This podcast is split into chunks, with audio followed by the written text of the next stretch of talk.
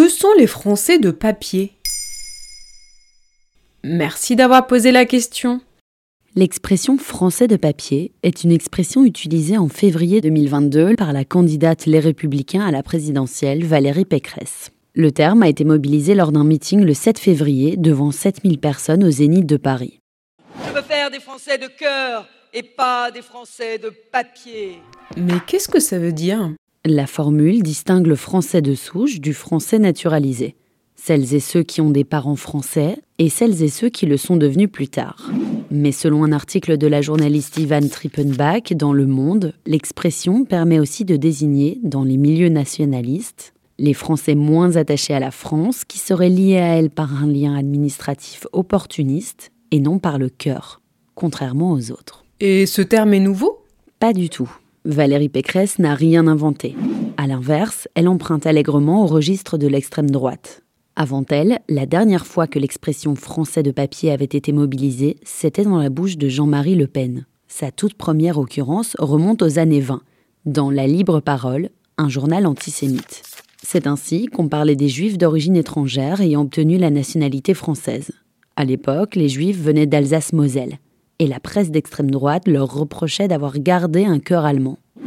En 1927, le Figaro, lui, s'inquiétait de ce que la France fabrique des milliers de Français de papier timbré, puisqu'à l'époque, le certificat s'imprimait sur un papier officiel de l'État dit papier timbré. On est à la veille de la Seconde Guerre mondiale. Et quand réapparaît-il? Des années plus tard, Jean-Marie Le Pen se sert du terme pour désigner ces Français à qui on aurait accordé la nationalité avec complaisance. En premier lieu, selon lui, les joueurs de l'équipe de France. Puis, c'est Jordan Bardella du Rassemblement national qui s'en servira au sujet de l'attaquant Karim Benzema.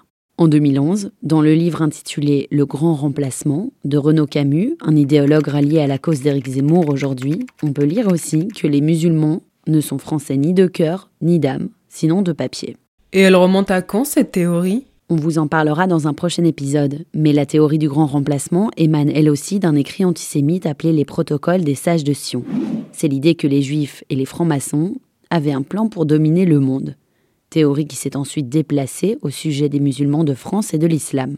Quoi qu'il en soit, le fait que la candidate républicaine emprunte des éléments de langage au registre de l'extrême droite n'augure rien de très républicain. Voilà ce que sont les Français de papier.